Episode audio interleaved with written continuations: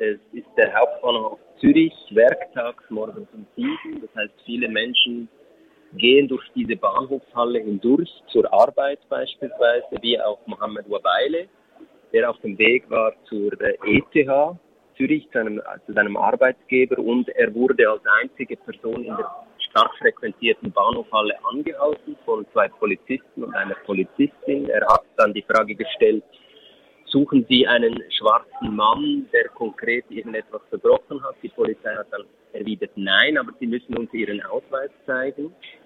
Er hat diesen Ausweis dann verweigert und hat das so begründet, ich werde immer wieder kontrolliert als schwarze Person, meine weißen Freunde werden nicht kontrolliert, ich erlebe das als Rassismus wie auch jetzt und ich bin nicht bereit, äh, mich auszuweisen. Wabeile wurde eine Geldstrafe von 150 Franken verhängt, wegen der Verweigerung der Ausweispflicht, welche später auf 100 Franken gesenkt werden sollte. Das Besondere an diesem Fall, Mohammed reichte eine Einsprache gegen die Buße ein, da der Anlass der Kontrolle seine dunkle Hautfarbe gewesen sei und dies gegen das verfassungsrechtliche Verbot der Rassendiskriminierung verstoße. Zum ersten Mal musste sich ein Schweizer Gericht mit dem Vorwurf von Racial Profiling explizit auseinandersetzen. Also die Einsprache wurde dann abgelehnt, das heißt Mohammed Babeile wurde vom Bezirksgericht Zürich auch verurteilt. Das Urteil wurde, die Buße wurde bestätigt. Er hat dann ans Obergericht Zürich eine Beschwerde eingereicht und auch das Obergericht Zürich hat dieses Urteil bestätigt und jetzt ist es vor dem obersten Schweizer Gericht hängig. Wabeile reichte dazu noch eine Beschwerde gegen die Polizei ein.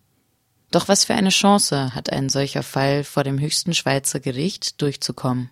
Nun, das Absurde an diesem Fall ist ja, dass im Polizeireport relativ offensichtlich wird, dass es äh, rassistisch motiviert war, wenn auch unbewusst möglicherweise des Polizisten. Der Polizist erwähnt ja im Protokoll, im Polizeireport, dass ein dunkelhäutiger Mann aufgefallen sei und er seinen Blick abgewandt hat und deshalb habe man ihn kontrolliert. Jetzt ist es aber so, und das argumentiert auch Mohammed Wabeile vor Gericht, dass dieses Blickabwenden ja eigentlich schlicht und einfach normales Verhalten von Pendlerinnen und Pendlern ist die nicht eine Beziehung zur Polizei aufbauen wollen.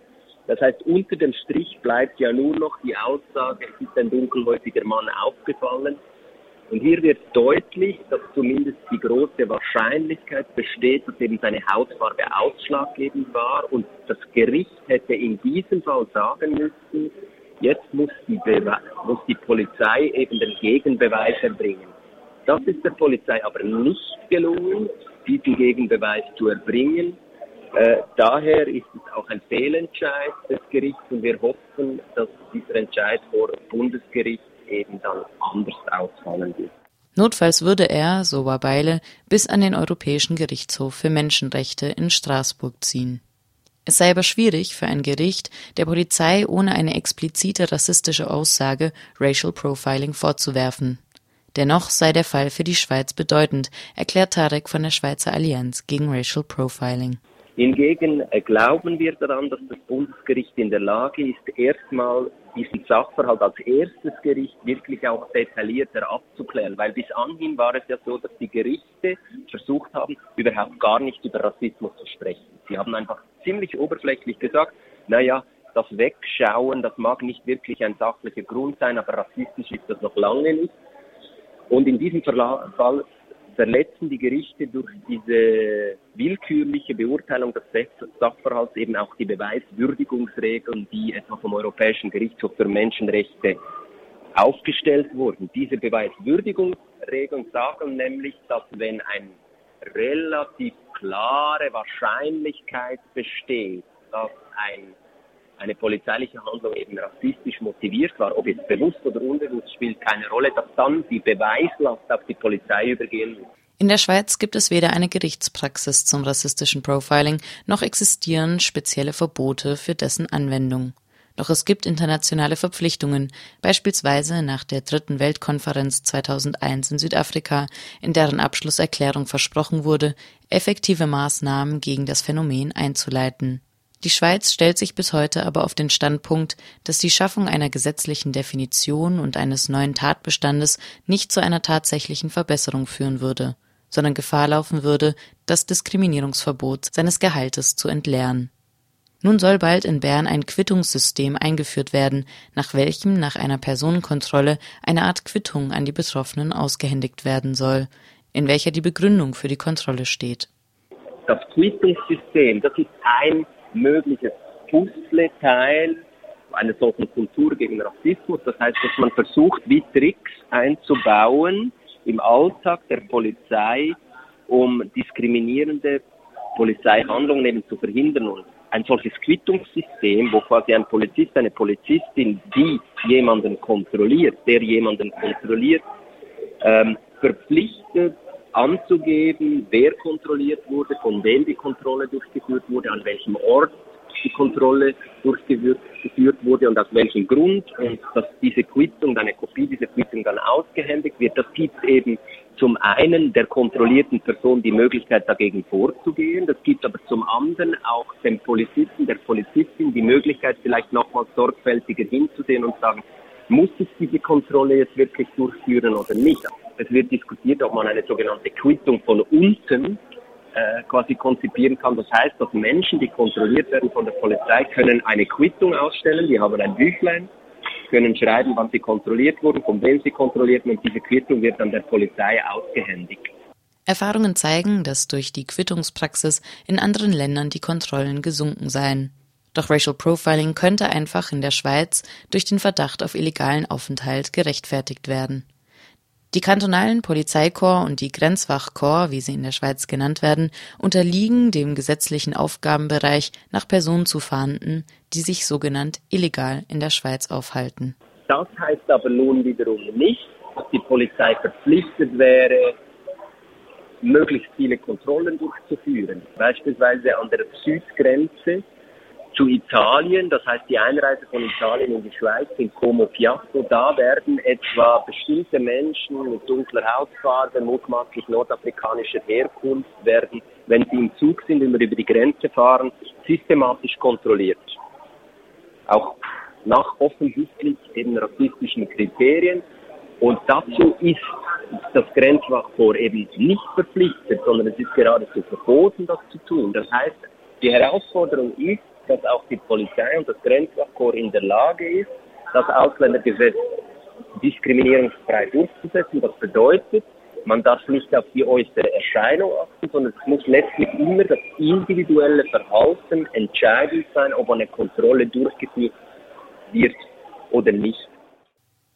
Menschen, die einen prekären Aufenthaltsstatus in der Schweiz haben, werden nebst dem diskriminierenden Migrationsregime von rassistisch motivierten Kontrollen umso mehr eingeschüchtert und eingegrenzt.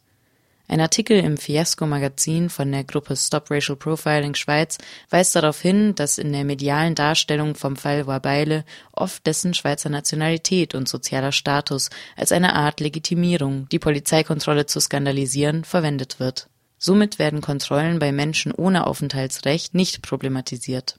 Das Problem, das wir hier aber in der Tat haben, äh, ist, dass Mohammed Wabeile momentan mehr oder weniger eines der wenigen äh, Beispiele ist von Menschen, die sich auch tatsächlich in der Öffentlichkeit zeigen in diesem Kampf. Es gibt auch ein Verfahren von Wilson Adebayo, das ist ein, und dass hier natürlich dann die Medien sehr stark auch immer auf dieses Argument gehen, ja, er ist ja ein Schweizer und das kann ja nicht sein.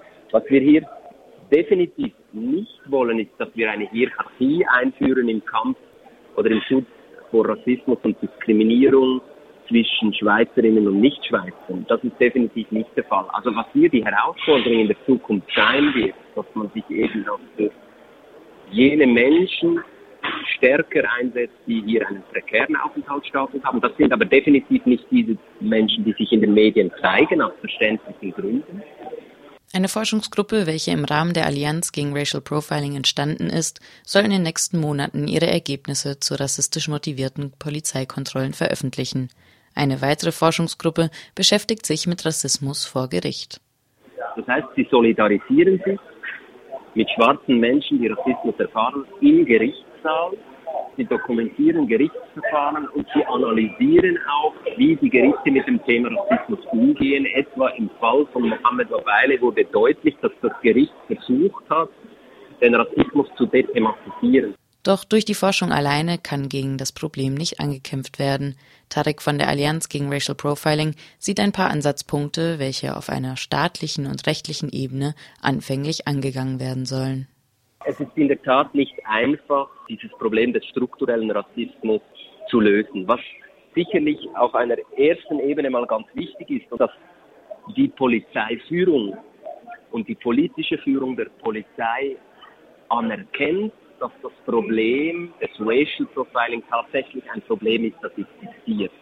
Und dass auch anerkannt wird, dass es nicht einfach ein Einstellungs- oder Verhaltensproblem von einzelnen wenigen Polizistinnen und Polizisten ist, sondern dass es tatsächlich ein strukturelles Problem ist. Mit strukturell meine ich, dass anerkannt wird, dass etwa der gesellschaftliche Rassismus in der Schweiz auch als Folge des biologistischen Rassismus in der Wissenschaft als Folge der Sklaverei und des transatlantischen Sklavenhandels, des Kolonialismus, dass das letztlich auch die Institution Polizei prägt in ihrem eigenen Handeln. Und was auch nötig ist, dass die Kultur der Dethematisierung oder der Verharmlosung in eine Kultur wechselt des offenen Umgangs mit dem eigenen Rassismus. Und wir sehen, dass das einmal eine erste Ebene ist, dass man überhaupt mal das Problem ernst nimmt, was bis anhin in der Schweiz nicht passiert ist.